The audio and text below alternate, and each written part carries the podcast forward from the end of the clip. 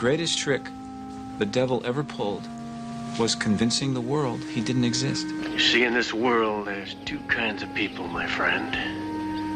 Those with loaded guns, and those who dig. You've got to ask yourself one question. Do I feel lucky? Well, do you, punk? All those moments will be lost in time.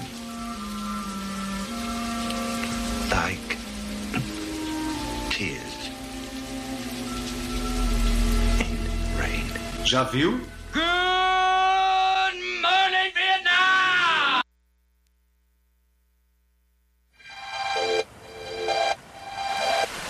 Trust me.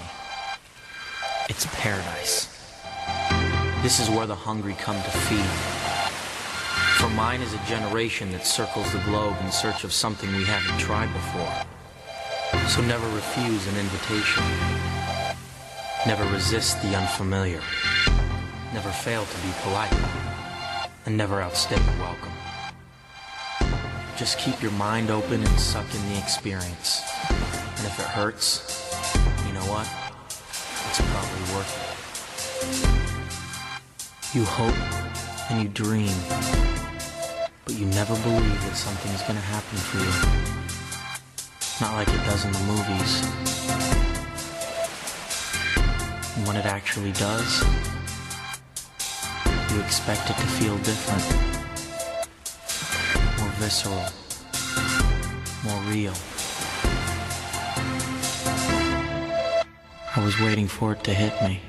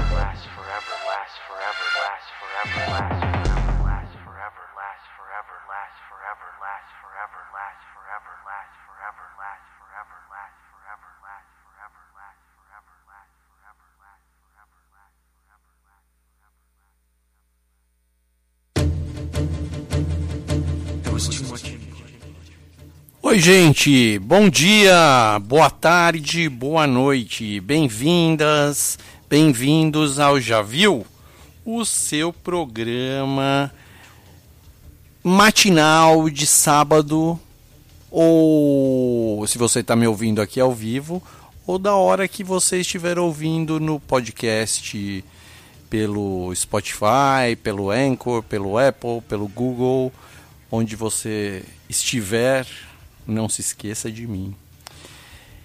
Bom dia para quem está em julho, dia 2 de julho, invernão, friozinho.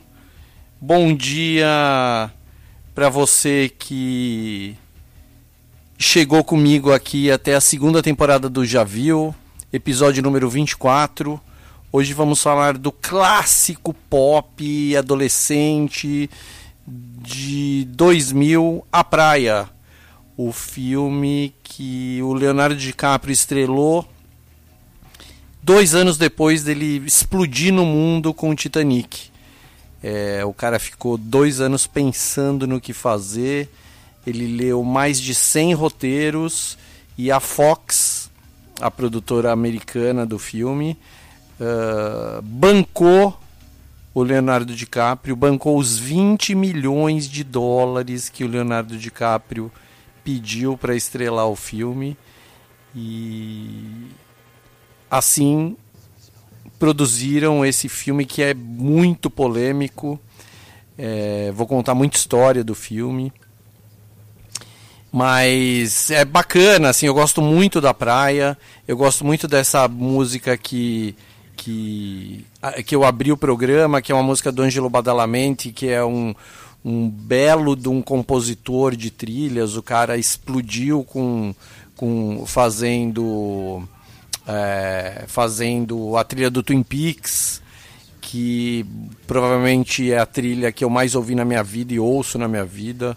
Falei para o Vitor que trabalha aqui que ele descobriu o Twin Peaks recentemente. Eu tenho, é, eu tinha falado que eu tenho três discos diferentes do Twin Peaks. Eu fui ver, eu tenho quatro na verdade. Eu tenho é, dois vinis e dois CDs, um mais legal que o outro. Um deles, inclusive, quem me deu de presente foi o Dudu Marotti, que eu falei com o Dudu Marotti ontem à noite sobre, sobre a série Loot do, da Apple, da Maya Rudolph, que eu não estava gostando. Aí ele falou que também assistiu, não estava gostando, mas estava assistindo. E eu acabei sonhando com ele que eu ia tomar café da manhã na casa dele e a mulher dele e as filhas dele faziam um café da manhã malucão para mim, cheio de pastas coloridas e pães cinzas assim. Falei com ele agora de manhã. É... Bom dia para todo mundo. Bom dia para o pessoal do TikTok. Bom dia para André Galdino, meu grande amigo que sempre está aqui.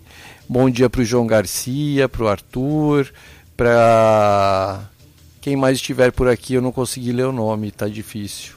O Edwin Silva, o André falando que David Lynch é vida. O André me ensinou essa semana uma coisa maravilhosa que é tomar fazer fazer um ritual de de tomar um drink de chocolate de cacau 100%. Eu vou contar para vocês depois. Não vou contar agora, na verdade, que cacau 100% puro é vida. Você toma, eu tomei uma vez essa semana e rendeu a semana inteira, assim, sabe? A mente abre, dá uma explosão de, de felicidade, assim. É...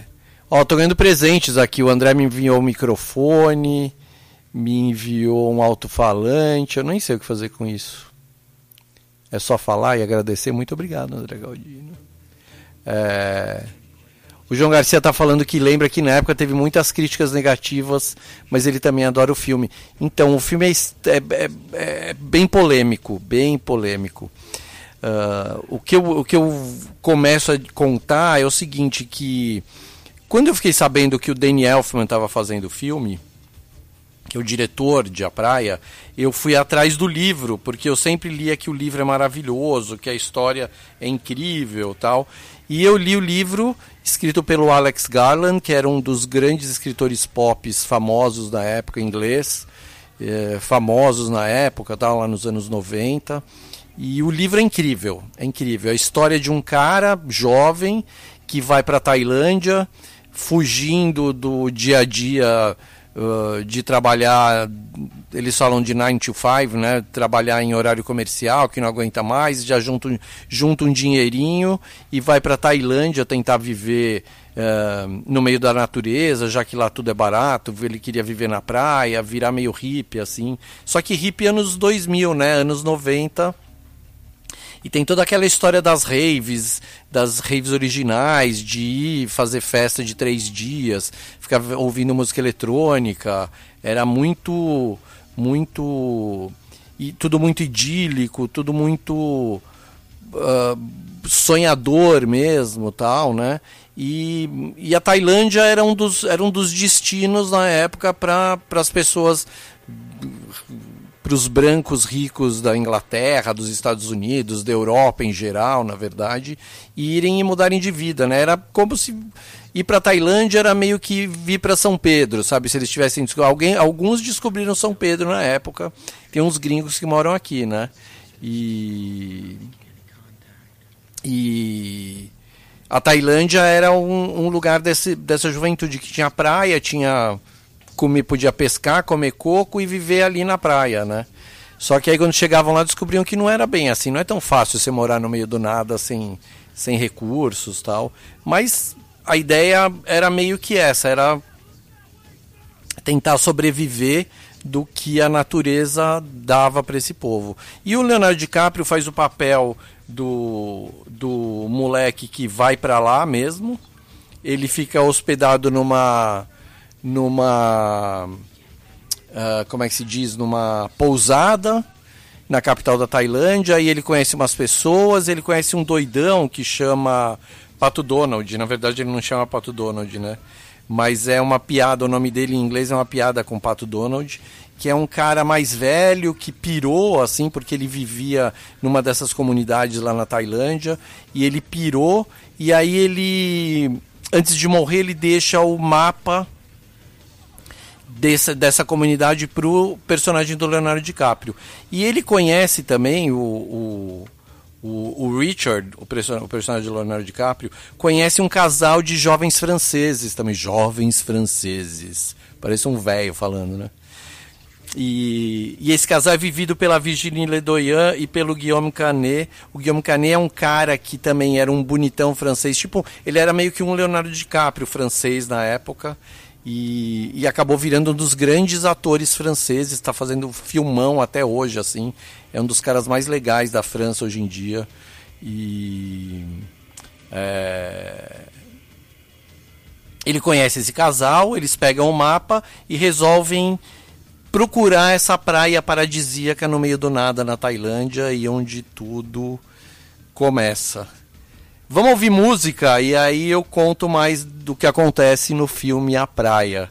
Vamos ouvir agora New Order e Uncle. New Order, é, só para deixar bem claro para todo mundo, eu, é provavelmente a banda que eu mais toquei em todos os meus programas, porque é incrível como tem música do New Order nas trilhas dos filmes em geral. Assim, pode ser qualquer tipo de filme, tem New Order na trilha. E aqui tem mais um New Order, tem Brutal do New Order e depois tem Lonely Soul do Uncle que quem canta é o Richard Ashcroft, que era o vocalista do Verve, uma das bandas mais animais dos anos 90 e 2000. E são duas músicas lindonas, principalmente essa Uncle, é, essa do Uncle, Lonely Soul, é uma das músicas mais legais da época, vocês vão curtir bastante. Então vamos ouvir New Order com Brutal e Uncle e Richard Ashcroft com Lonely Soul. Aí eu volto.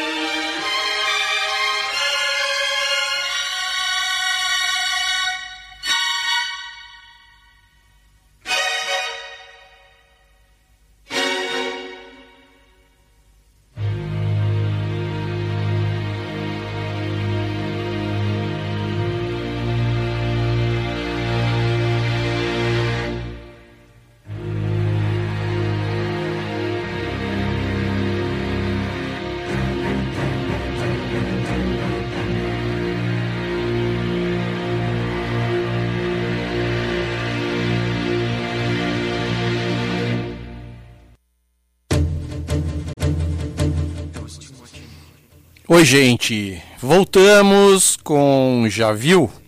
Eu sou Fabiano Liporoni. Eu sempre esqueço de falar no começo do programa, né? Mas vocês sabem quem eu sou. Vocês sabem onde eu moro. Mentira, ninguém sabe. É, estamos aqui hoje tocando a trilha de A Praia, filme de 2000, estrelado pelo Leonardo DiCaprio. E tem muita história para contar sobre esse filme. Segura na cadeira. Mas eu quero mandar beijos para um povo aqui também que eu esqueci. É, para Giane que está ouvindo, para o Ricardo e para a Zuzu que estão ouvindo. O, a Zuzu, minha amiga de 500 anos, ela não assistiu a praia. O Ricardo, marido dela, está falando que já viu três vezes. Colocar ela para assistir. Pelo amor de Deus, Zuzu não assistir a praia é pecado mortal. Não pode não. É... A Jane está me pedindo receita de banoffee. e eu estou falando que hoje eu vou fazer pudim de milho. Alguém já comeu pudim de milho? Eu vi uma receita ontem animal que eu fiquei morrendo de vontade. Mas eu tenho uma coisa muito legal para contar que é o seguinte: o Messias do Cine Teatro Jardim São Pedro, que a gente tanto ama, que reabriu depois de 27 meses. É, Messias é um grande cara, amigão da família toda. Essa semana eu fui assistir Buzz Lightyear, conversei bastante com ele e a gente fez uma parceria Cine Teatro Jardim São Pedro e programa já viu. Eu vou dar ingressos para quem, para os quatro primeiros que ligarem aqui para mim, dizendo que querem ir assistir Top Gun terça-feira, 9 horas da noite, a versão legendada do filme, porque tem dias que passa dublado, tem dias que passa legendado, mas a, a, agora vamos ter a. Eu estou inventando agora a sessão Já Viu no Cine Teatro São Pedro. Vai ser toda terça-feira. Eu vou dar quatro ingressos para o filme que estiver passando na semana. Terça-feira que vem é Top Gun. Se não me engano, na outra terça-feira já é o Thor já estreia Thor. Então, oportunidades únicas para a gente ver esses filmões no, super bem projetados. Eu adoro o Cine Teatro São Pedro, a projeção é muito boa. O, o som do, do Cine Teatro São Pedro é muito bom. Eu vou, eu sempre sento nas primeiras fileiras, porque a tela é lá no fundo, né? E então eu sempre sento bem na frente, fico viajando assim. Vi Buzz Lightyear, terça-feira assisti Buzz Lightyear e, e agora o Cine Teatro está passando, às 5 horas da tarde está passando Buzz Lightyear, às 7 horas da noite está passando Minions 2 e às 9 horas da noite está passando Top Gun. Até quarta-feira da semana que vem e aí muda a programação. E, então vamos lá. Os quatro primeiros que ligarem aqui para mim vão ganhar ingressos para assistir na faixa Top Gun, terça-feira, 9 horas da noite. Vamos lá. Estão é... me zoando aqui no TikTok, André Galdino. Não posso repetir porque fica feio falar isso ao vivo. Mas. E aí vamos lá, e aí é legal assim, liga, ganha ingresso, vai ao cinema e a gente se conhece também, né? Estarei lá com certeza, porque eu ainda não vi Top Gun. Eu quero ver legendado, vou ver terça-feira, 9 horas da noite. E provavelmente o programa da semana que vem vai ser sobre o Top Gun. Eu já tô com a trilha do filme na mão. É...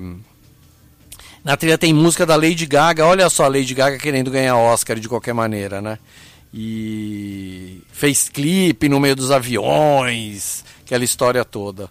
Mas vamos ver Top Gun. E tem um monte de, já tem um monte de história do Top Gun para contar sem eu ter visto o filme. Porque o, o Tom Cruise sabe fazer marketing, né? Os caras sabem aproveitar o Tom Cruise quando lançam filme com ele. Mas vamos voltar para o Leonardo DiCaprio, que é um cara mais bacana que o Tom Cruise. Vamos voltar para a praia. A praia foi filmada lá. Eu estava contando para vocês que a história toda é essa que o, o Richard, o personagem de Leonardo DiCaprio, vai para Bangkok, fica num hotelzinho. Uh, procurando esse lugar paradisíaco para ele viver, porque ele não aguenta mais morar na cidade, né? E a praia foi filmada lá em Bangkok, na, na, na eu ia falar nas Filipinas, ó, eu tô com Filipinas na cabeça, não sei porquê. Acho que é vontade de ir para lá. Na Tailândia, na praia de Koh Phi Phi e que era é um paraíso na Terra mesmo. Mas assim, antes de falar do filme em si, eu vou contar o, a treta que deu para filmar nesse lugar, porque quando chega uma produção, quando a gente chega procurando lugar para filmar, você olha e fala assim: putz, o lugar é lindo, mas. O mas nessa ilha, nessa, nessa praia paradisíaca de Kofifi, uh, foi. Os caras tiveram a manha. Produção de Hollywood com grana é muito louco, né? É, os caras tiveram a manha de passar tratores pela praia para nivelar, sabe, cortaram árvores com a promessa de que eles iam depois de filmar, passar meses lá filmando, eles iam colocar tudo no lugar, tudo de volta no lugar, sabe, colocar as árvores no lugar, sei lá o que fazer com os tratores que passaram antes, é muito louco. E é, obviamente quando saíram de lá as coisas não estavam igual, as coisas estavam bem diferentes, né? Porque você passa trator na areia, tipo tirando toneladas de areia no lugar para dar lugar para fazer com que aquilo vire um estúdio de filmagem, praticamente a céu aberto. Quando você coloca areia de volta, não fica igual, né? Então, foi uma treta política no país, porque uh, primeiro que destruíram esse paraíso, né, que era a Cofifi, que eram na verdade são duas ilhas que tem lá ficam uma são duas praias que ficam uh, uma na frente da outra né que é Cofifilé e Cofifini e lugares lindos assim uh, mas a produção acabou com o lugar é tipo vem aqui para São Pedro vai filmar na no mirante e fala assim: putz, aqui é lindo, a vista é linda, mas a gente tem que destruir todo o mirante e tem que reconstruir do jeito que a gente quer, mas depois a gente põe tudo no lugar. Obviamente que não fica no lugar, né? E os caras, só que os caras dando dinheiro, né? Os caras pagaram milhões para filmar lá e o governo fala: ah, beleza, depois é Hollywood, os caras sabem o que estão fazendo, só que não sabem, né? Quando terminaram de filmar, quando viram o que aconteceu com a praia, os políticos da Tailândia ficaram loucos e entraram, assim, entraram com processo para contra a Fox, que era a produtora americana do filme. Entraram com uh, tentaram fazer uma lei proibindo que o filme fosse exibido na Tailândia, porque era uma vergonha o filme ter se passado na Tailândia e os caras destruírem essa praia. Foi um monte de treta, assim, sabe? Foi muito, muito louco. Até que, olha, olha como é, como a vida funciona, né? Em 2000, isso foi em 2000, em 2000, né? que o filme foi 1999 e 2000, que foi filmado, lançado em 2000. Em 2004 teve um tsunami, vocês lembram disso? Foi o primeiro tsunami gigantesco que destruiu muito da Tailândia, né? E esse tsunami acabou fazendo com que a, a, a, a praia de Kofifi voltasse ao seu estado natural. Olha que louco, o tsunami funcionou, fez com que a praia voltasse ao natural, coisa que os estúdios de Hollywood não conseguiram fazer. Uh, o Sebastian Del Rio está perguntando aqui no TikTok: o tsunami não arrasou? Ele arrasou. Ele, na verdade, ele não arrasou, ele arrasou o, o mal feito que, o, que a Fox deixou lá na ilha. Né? O tsunami arrumou a ilha deixou destruiu tudo que tinha lá, tudo bem, mas a praia voltou a, ao seu estado natural. Foi muito louco isso, é uma história muito louca isso. E não dá para entender, né? O que, mas a, a, partir de então, as autoridades da Tailândia acabaram criando leis mais rígidas sobre como o que podia como e o que, o que podia fazer ou não nas filmagens realizadas no país. Foi uma, uma lição que Hollywood tomou Uh, não sabemos até hoje se eles acabaram aprendendo o que deviam aprender, porque os caras quando chegam para filmar, eles não estão nem aí, eles passam trator, recriam tudo, depois eles tentam colocar umas arvrinhas no lugar e falar, não, ó, tá bonitinho tal, aí dois dias depois a arvrinha cai, né? É, o dinheiro destruindo tudo mesmo não estando nem aí. Aí depois vai pro para pós-produção muda tudo. Por exemplo, uh, quando você assiste o filme, quando a gente assiste o filme, a, a, a visão que se tem da praia para o mar é que, que essa praia tem várias, vários rochedos gigantescos fechando o, o, o caminho para o mar. Parece então que que não é um mar, é um lago assim de água salgada, né? Só que isso não existe. Tem tem esses rochedos, mas tem uma passagem para o mar. E no filme essa passagem não existe. Os caras colocaram mais uma pedra ali para parecer que era fechado, mas não é, para parecer que era mesmo um lugar idílico que ninguém conhecia, que não dava para chegar. Porque a história toda é essa. Quando o, o Richard e o casal de franceses vão para para esse lugar com o mapa que eles acharam, uh, que o cara deixou para eles, o, o Pato Donald deixou para eles. O, o Pato Donald não, na verdade, agora eu estou lembrando, é o Perna Longa, acho que é o nome dele em português.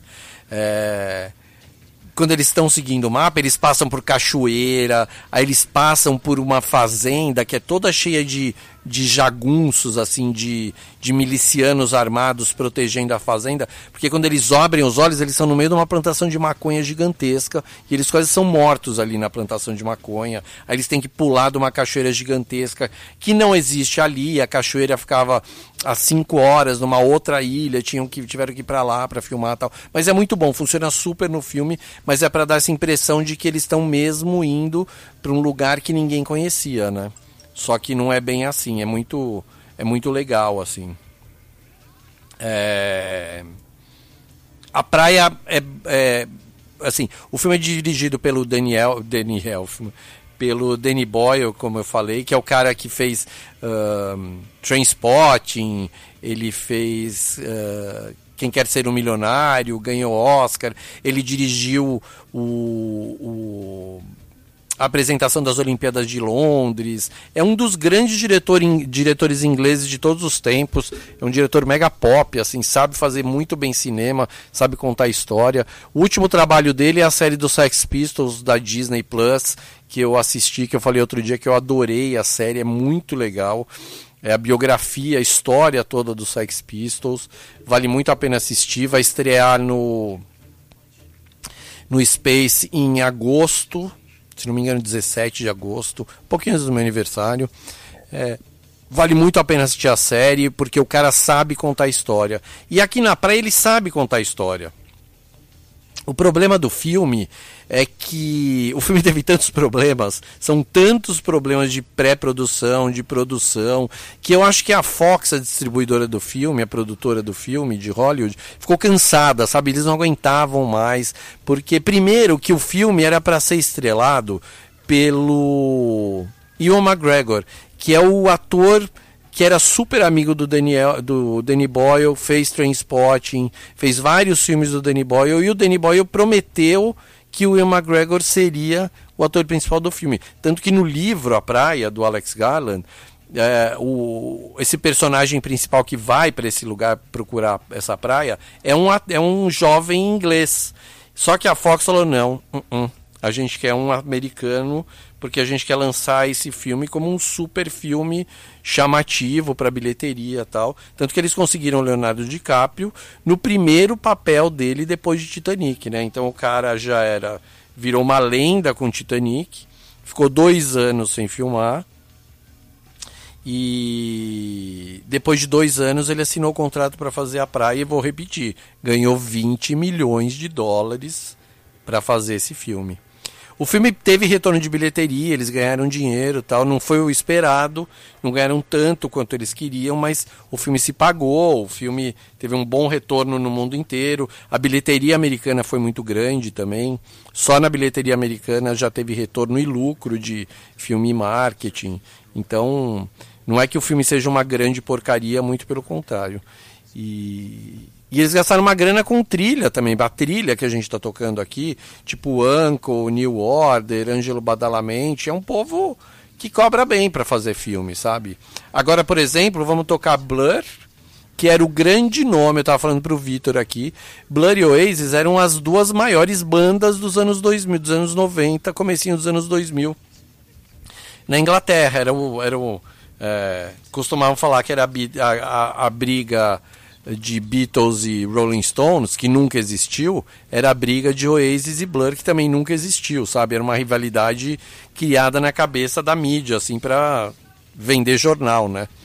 E vamos tocar agora então Blur com On Your Own e depois Mob Porcelain. Vocês vão ver, a música do Mob que toca no filme, Porcelain, é uma das músicas mais tocadas de todos os tempos. O Mob lançou esse disco, era um DJ super bacana, mas bem do underground mesmo. E ele lançou um disco maravilhoso, o Play, lá nos anos 90. E ele queria ganhar dinheiro, olha como o cara foi esperto. Uh, nesse disco, no Play, tem Porcelain, ele liberou os direitos das músicas do disco dele para serem usadas em publicidade, filme, não sei o que. Ele cobrava um dólar por música, por uso de cada das músicas dele. Então todo mundo começou a usar muito as músicas dele em tudo quanto é lugar. E aí o que aconteceu? O Mob começou a ficar muito famoso porque as músicas eram boas e eram muito bem usadas. E aí ele começou a ficar muito famoso, fazer muito show, muita apresentação e aí cresceu sabe? Aí assim, ele cobrar os direitos eram baratos, mas os shows dele passaram de, sei lá, de 10 para 200 mil de cachê. Então o cara foi muito esperto. O Mob era um dos grandes amigos do David Bowie, eles moravam no mesmo prédio e o Mob fala do Bowie até hoje, assim, era mentor do cara. E, e, é um dos grandes caras da música dos Estados Unidos para mim. Assim, o Mob é, é bem gêniozinho. E o Mob, o, isso é uma outra coisa legal. O Mob o, é o apelido dele, né? Porque ele é neto do cara que escreveu Mob Dick. Então o nome dele é Mob. O nome artístico dele é Mob, né? Então vamos ouvir Blur com On Your Own e depois Mob com Porcelain.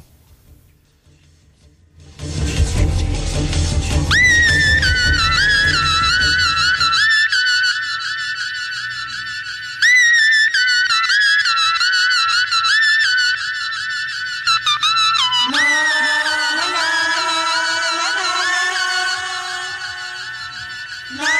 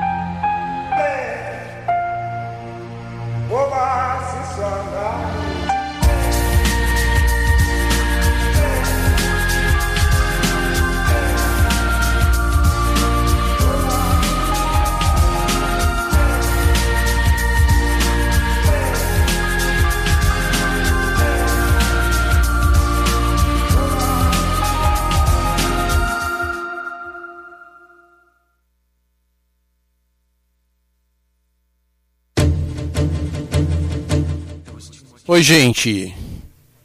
Fabiano Liporoni de volta com Já Viu, edição 24 da temporada 2 deste programa slash podcast, que hoje é A Praia, aquele filme de 2000 que o Leonardo DiCaprio estreou tirando o Ian McGregor do papel prometido e que foi um sucesso razoável. É detonado, o filme é detonado. Você entra no Rotten Tomatoes e as críticas são enormes, assim.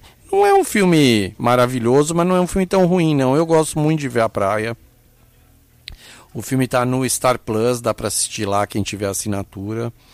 E a gente ouviu. Ó, o André Galdino tá falando aqui. Eu ia falar do Mob, a gente ouviu Blur e Mob. E ele tá falando que o Mob lembra a MTV do domingo de manhã nos anos 90. Horário que não tinha apresentador, quando tinha era o Massari e só tocava música boa. Massari, meu amigo de faculdade. Aliás, tá tendo a, a Bienal do Livro, né, em São Paulo, é, no Rio.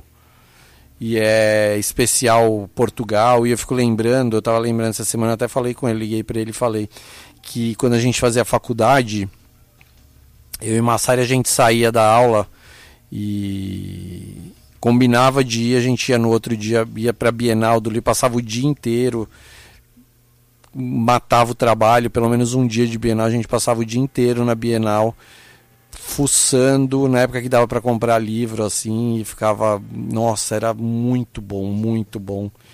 Muito da minha biblioteca foi foi adquirido nesses anos de Bienal de, do livro, assim, vale muito a pena. Pelo menos não precisa nem comprar nada, só passear no meio daqueles livros todos, das, das editoras, das livrarias, é coisa mais maravilhosa que tem. Mas voltamos aqui, é... tocamos, vocês ouviram Blur com On Your Own, uma das bandas que eu nunca gostei muito de Blur nessa época, nos anos 90 tal, exatamente pelo, pelo, pela treta que a mídia, que os jornalistas inventavam de Blur e Oasis. E eu gostava de algumas músicas do Blur, algumas músicas do Oasis. Até que lá nos anos 2000, uns amigos meus me levaram para ver o primeiro show do Blur que teve no Brasil. E eu fiquei apaixonado. Foi no Credit Card Hall, eu saí de lá, tipo, babando no Blur. Ao vivo, uma banda incrível. E o Damon Albarn é um grande cara, é um cara que mora na Islândia, ele é inglês, mora na Islândia hoje. E ele é o cara do Gorilas. Sabe a banda, a banda dos personagens animados, o Gorilas? Então, é, é dele. É do Damon Albarn com mais um povo bem loucão, assim, maravilhoso. Os shows do Gorilas também, putz, um melhor que o outro. Esse ano teve, eu não consegui ir. Na verdade, eu me, nem me liguei direito no show, mas já vi acho que uns dois shows do Gorilas também. E a gente ouviu Porcelain com Mob, uma das músicas mais tocadas de todos os tempos, fez um Mob bilionário.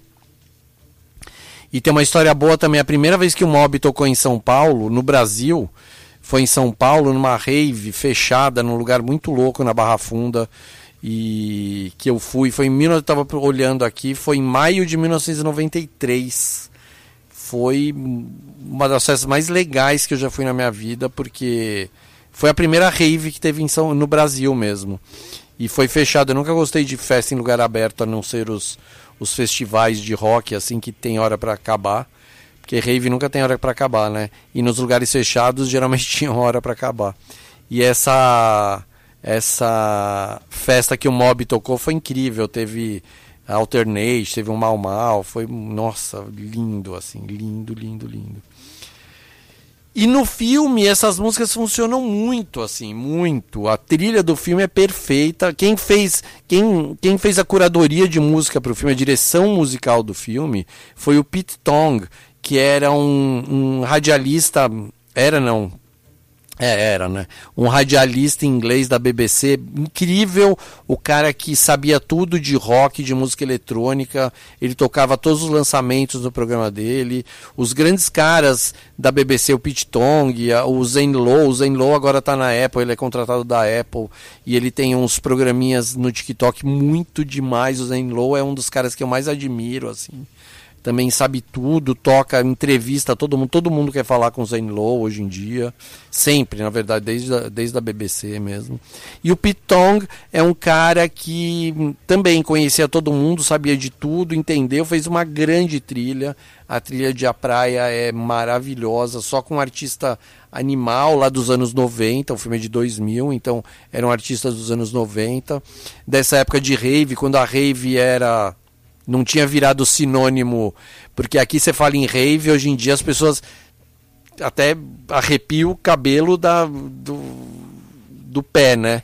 Fala, não, rave é coisa de, de drogado, de tráfico, de sei lá o que, que quando você vê na televisão, rave, rave. Gente, rave não é nada disso. Rave eram festas de música no começo, lá quando eu morei na Europa, lá em 88, 89, as raves eram festas que tocavam New Order, KLF, era o comecinho da música eletrônica sendo misturada com o rock, sabe, eram as coisas mais legais, assim, eram festas meio que proibidas. No começo, eram, eram festas feitas em lugares eh, não proibidos, mas não liberados, assim, os caras não pediam autorização para fazer a festa naquele lugar.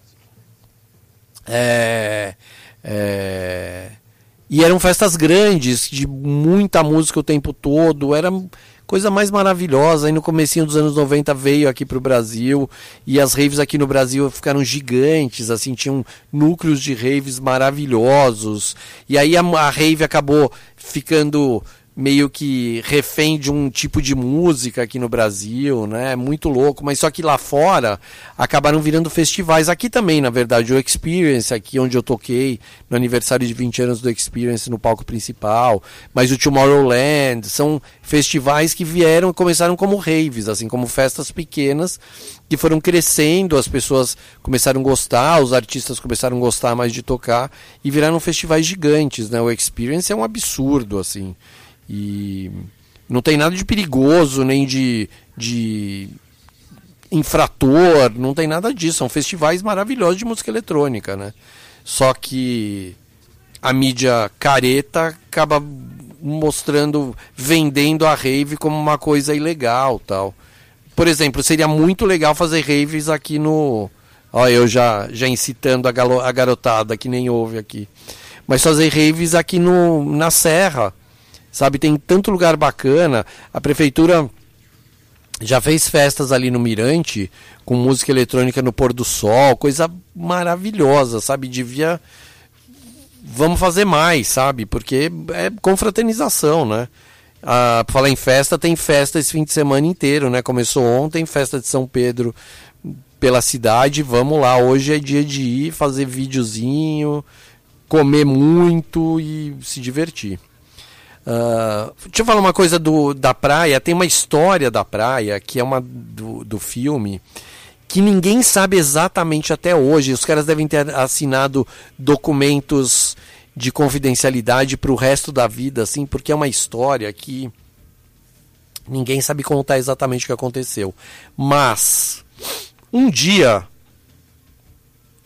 indo para uma locação, uh, elenco, equipe e tal, eles estavam num, num, num, Eles iam de barco geralmente para as locações tal, para sair ali da praia. Teve um acidente que ninguém sabe exatamente o que aconteceu, mas foi um acidente de barco super grave, super sério, que colocou em risco a vida de várias pessoas, não se sabe quem. Não se sabe o que aconteceu.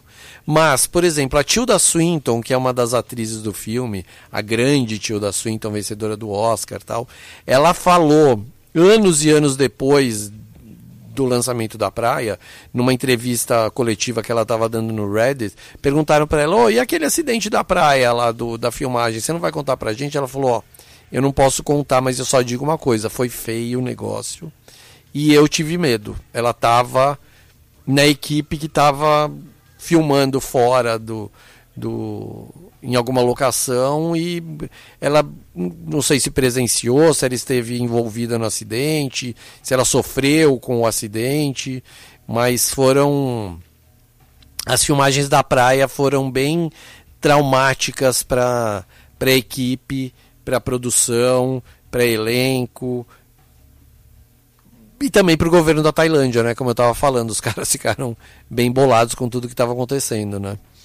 Uh, vamos ouvir mais músicas, são 11 horas e 35 minutos. Quando eu voltar, eu vou fazer a Hora do Horror e vou falar do Alex Garland, que é o autor do livro A Praia, mas ele virou diretor de cinema. Olha só, quem diria. E um diretor maravilhoso. Maravilhoso. Ó, agora, olha a loucura que é a, a trilha de A Praia, a loucura maravilhosa que é culpa do Pete Tong. Agora a gente vai ouvir All Saints com Pure, Shore, Pure Shores e depois Asian Dub Foundation com Return of Jungle. E aí eu volto. We're on patrol in the Delta. Search and destroy.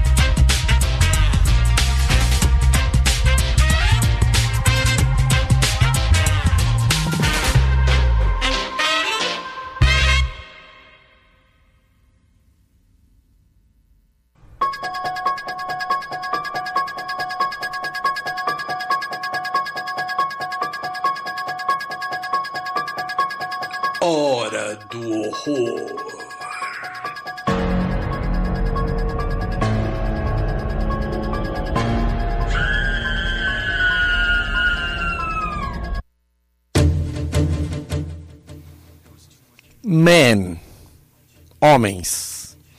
Um dos filmes mais ahn, disturbadores, eu não sei se existe essa palavra, mas que estragou com o meu cérebro por algumas horas. É, louco, louco, louco, louco. O filme é escrito e dirigido pelo Alex Garland, que é o cara que escreveu em inglês, que escreveu A Praia.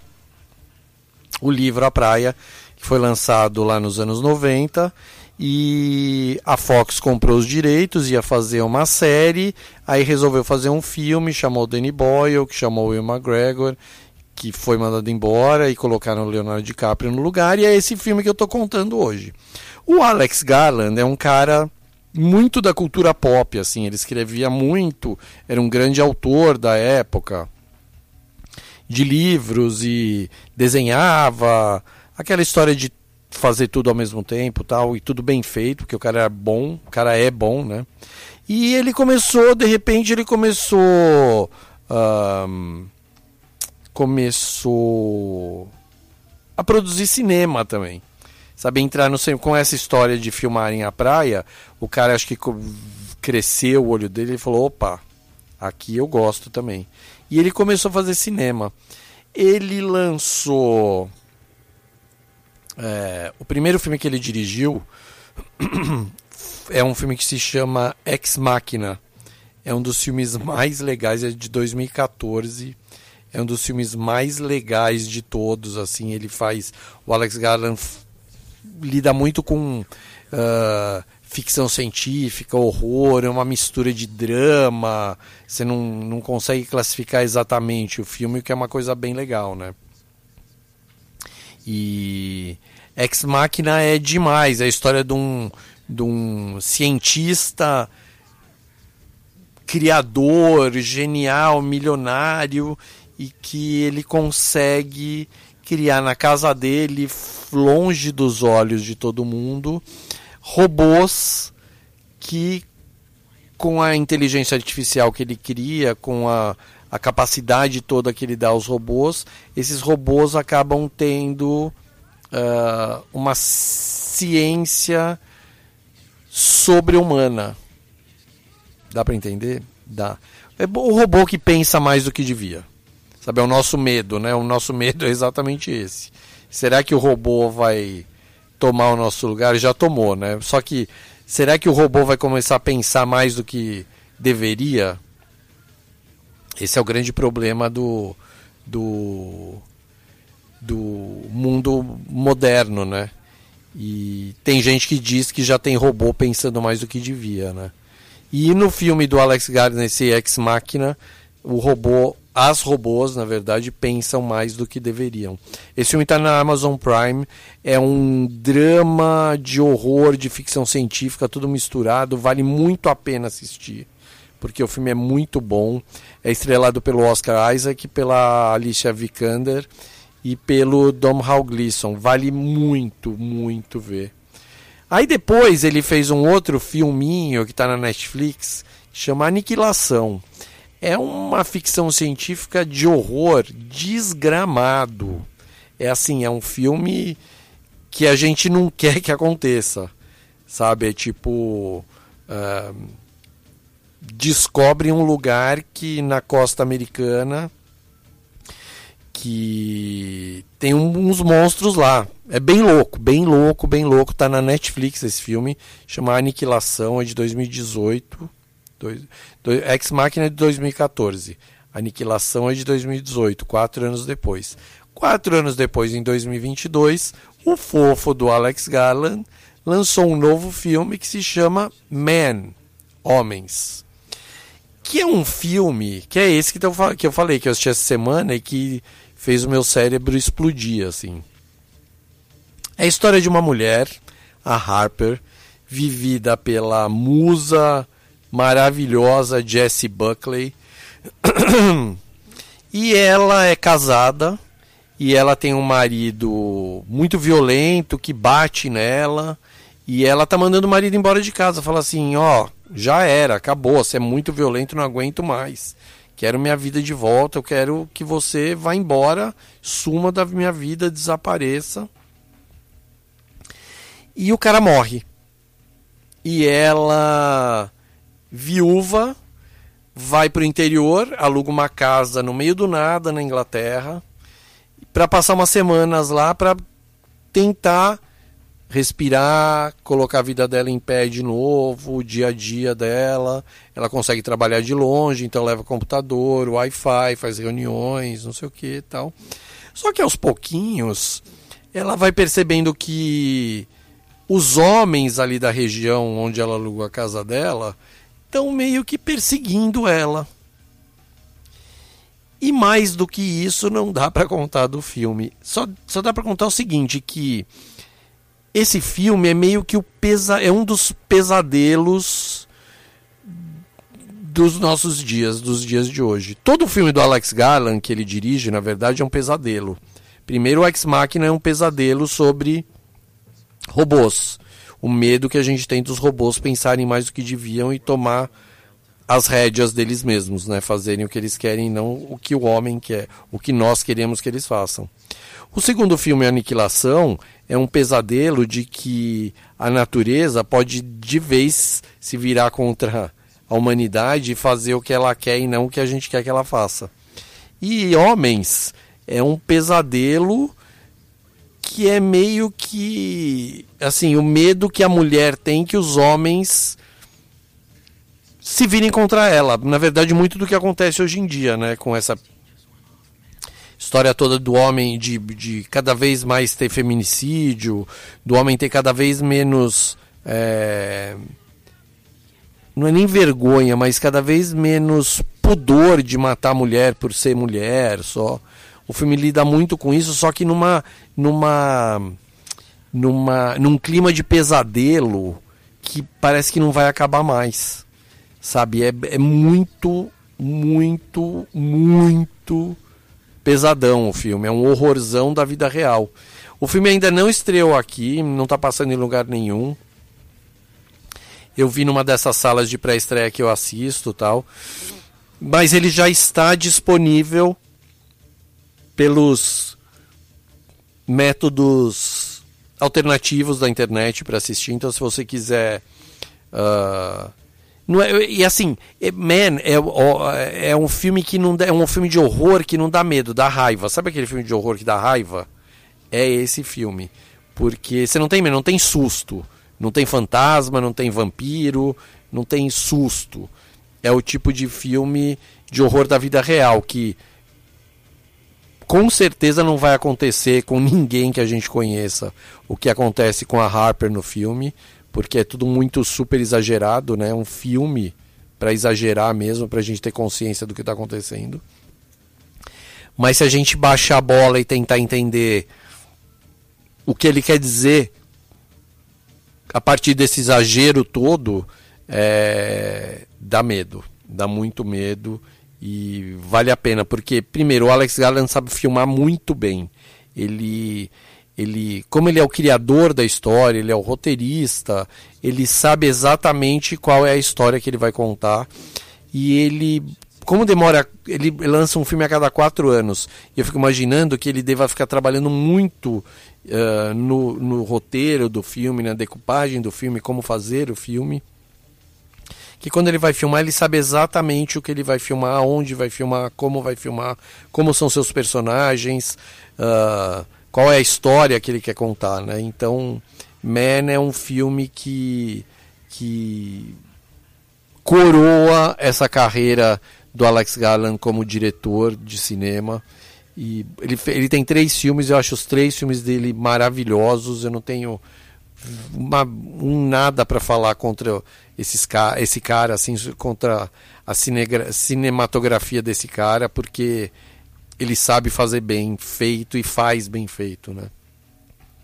E ele é o cara que escreveu o livro que deu origem ao, ao filme A Praia. E a gente vai tocar mais música agora do filme A Praia. Vamos tocar Left Field com Snake Blood e Sugar Ray com Spinning Away. Left Field é uma das grandes bandas da rave noventista é, inglesa e Sugar Ray é aquela bandinha bonitinha de rockinho que a gente conhece bem, né? Então já já voltamos.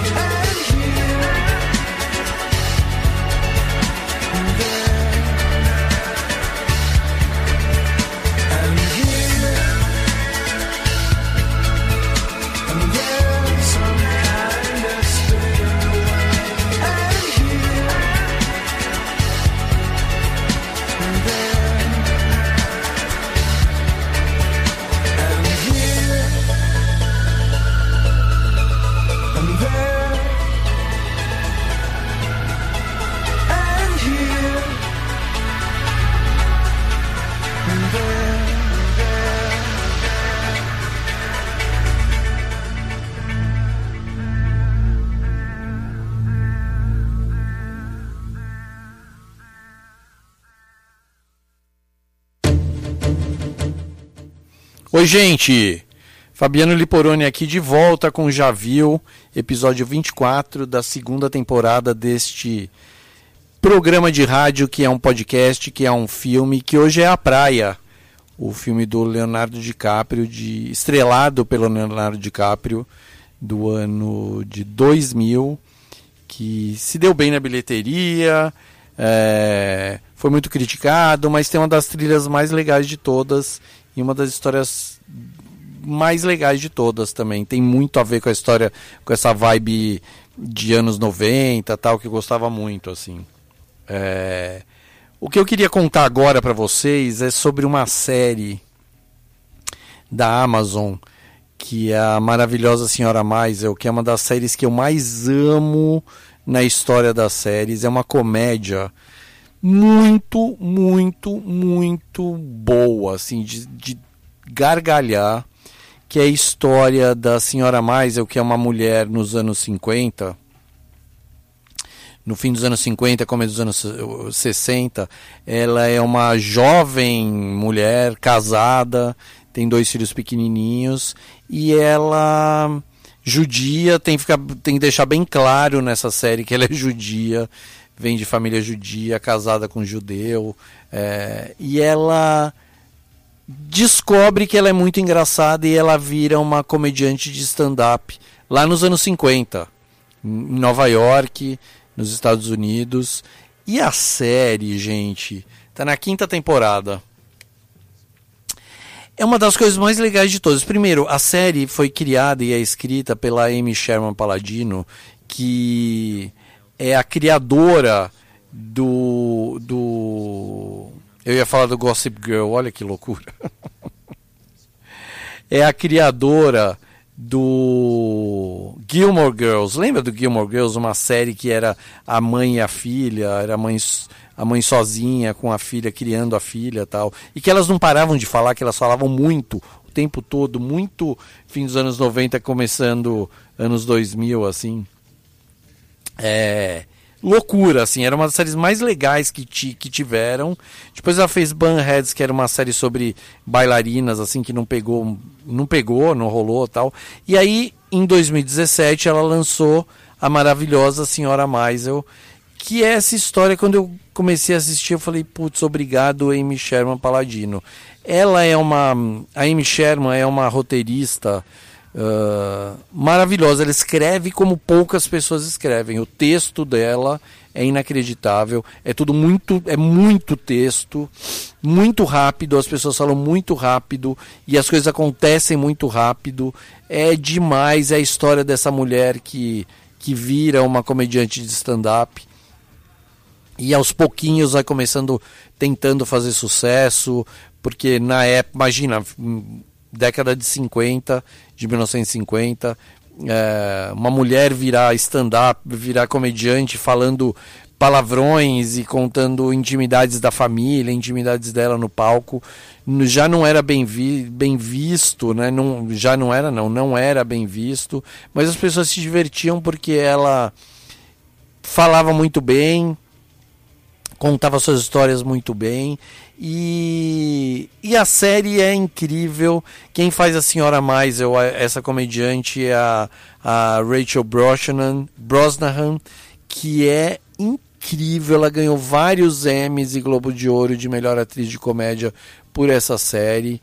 Eu tô, eu demorei para assistir a quinta temporada, não sei porquê, mas eu passava, pulava, não via, não via, não via, não via. E olha, eu me divirto muito, eu dou risada alta, é, é série de dar risada alta, assim, gargalhada. Muito boa, muito engraçada, muito bem escrita, com um elenco incrível. Tem o Tony Shalhoub, que também ganhou alguns prêmios de melhor ator coadjuvante por essa série. Tem a, a, a, Alex Borstein, que também ganhou vários prêmios de atriz coadjuvante. A Alex Borstein faz a, a empresária da senhora Maisel. E, gente, é muito legal, é muito legal. E fala muito de, de mulher forte, que tem filho para criar, mas vai trabalhar. E aí tem marido bunda mole, que o marido não se conforma que ela é uma. que é uma comediante de stand-up, sabe? Então ele, eles se separam, e aí o marido se arrepende. Tem todas essas histórias muito legais, assim, que são obviamente baseados no que acontecia lá, mas que são um reflexo do que acontece até hoje em dia, né? Até os dias de hoje. Vale muito a pena assistir se você tiver a Amazon. É uma série muito boa, muito engraçada. De novo, muito bem escrita, muito de, bem dirigida pela Amy, pelo irmão dela também, que é o, o Daniel Paladino. Eles são ótimos, ganharam ganham muitos prêmios todo ano de lançamento da série. Eles são premiados de alguma forma. É, é demais, é demais, vale muito a pena. Eu gosto muito de comédia, eu gosto muito de série engraçada. É, assisto todas que eu posso. Uma, eu não sei se eu falei a semana passada, mas uma que eu tô vendo chama Loot, que é uma série da Apple TV é... Que eu estava esperando muito da série, muito, porque ela é estrelada pela Maya Rudolph, que é uma das atrizes mais legais, uma das comediantes mais legais dos Estados Unidos. Ela veio do Saturday Night Live. É uma atriz que canta, que dança, que faz drama, faz comédia. É daquelas atrizes que você fica babando, você fala: Meu, essa mulher faz tudo muito bem. E em Lut, ela faz uma bilionária que no dia do aniversário dela, ela no comecinho do primeiro episódio, é aniversário dela, festa numa das mansões dela, assim, ela descobre que o marido dela tá tendo um caso com uma menina de 19 anos de idade. E ela manda o cara embora, ela fala: "Sai daqui agora". E ela fica se separa do cara que casa com essa menina e ela passa a série, tem quatro episódios até agora ela passa a série deixando claro para todo mundo que ela tem 87 bilhões de dólares. É demais.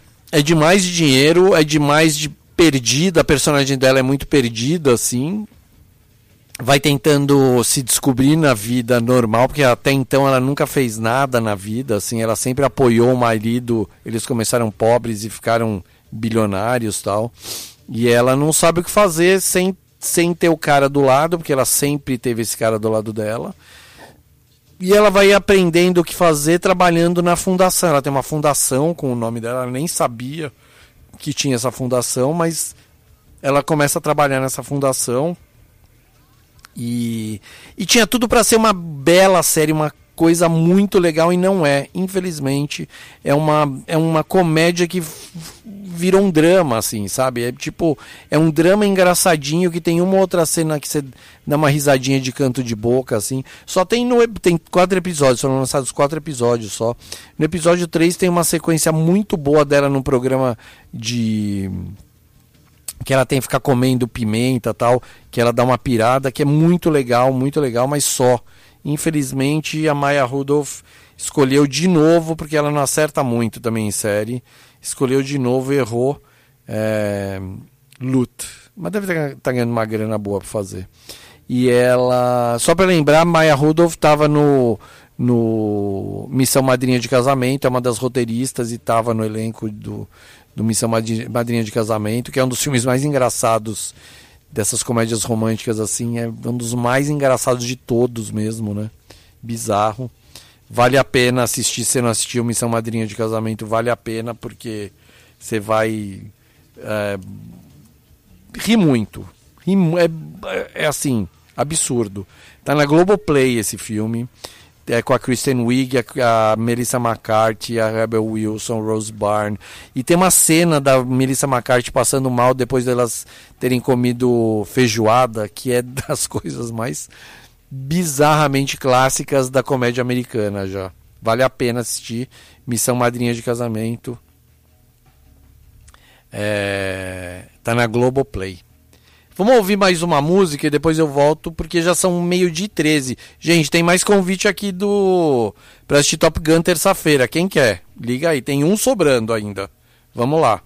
Vamos ouvir. Nossa. Não, não vamos ouvir isso não. Vamos ouvir Fateless e depois Moricante. E aí eu volto.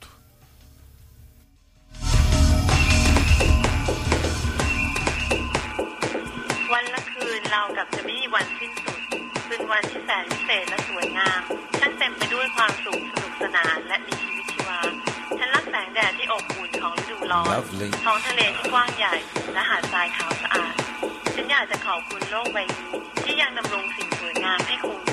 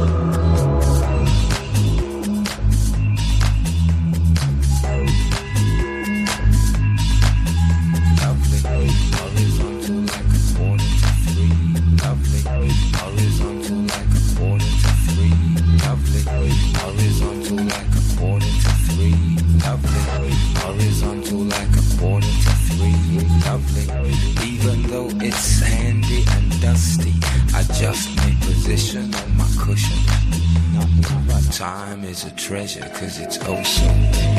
Lying here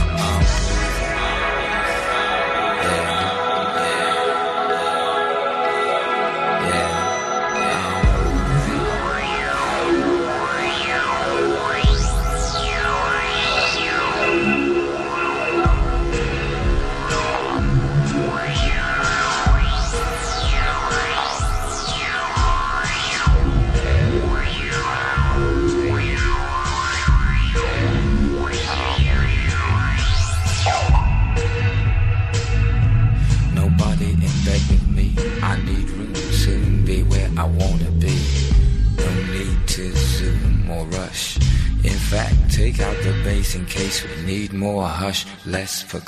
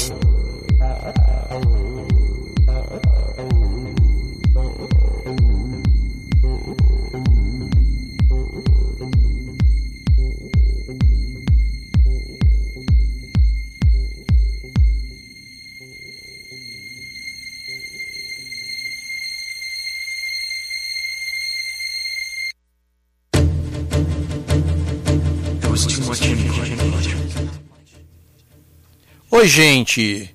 Estamos de volta aqui na rádio Comunidade FM 106,3. São meio-dia e 28, acabou o programa. Caramba! É, se você está ouvindo o podcast, é a hora que você quiser aí, né? Que, que você quiser não, né? Mas, poxa, tinha mais um monte para falar, mais um monte para tocar, mas acabou. Poxa vida. Então, valeu para quem ficou até aqui, valeu para quem ligou pedindo ingresso para ver Top Gun, terça-feira, nove da noite, no Cine Teatro São Pedro. Obrigado ao povo do Cine Teatro São Pedro, Messias. É, Obrigado para vocês todos que aqui estiveram. Valeu, André Galdino e quem mais estiver aqui no TikTok. Tiago. Valeu quem está ouvindo, quem mandou mensagens pelo WhatsApp o tempo todo, o Ricardo, a Zuzu, a Giane, a Dígia, a Pati, o Jorge, mais uma o Paulo.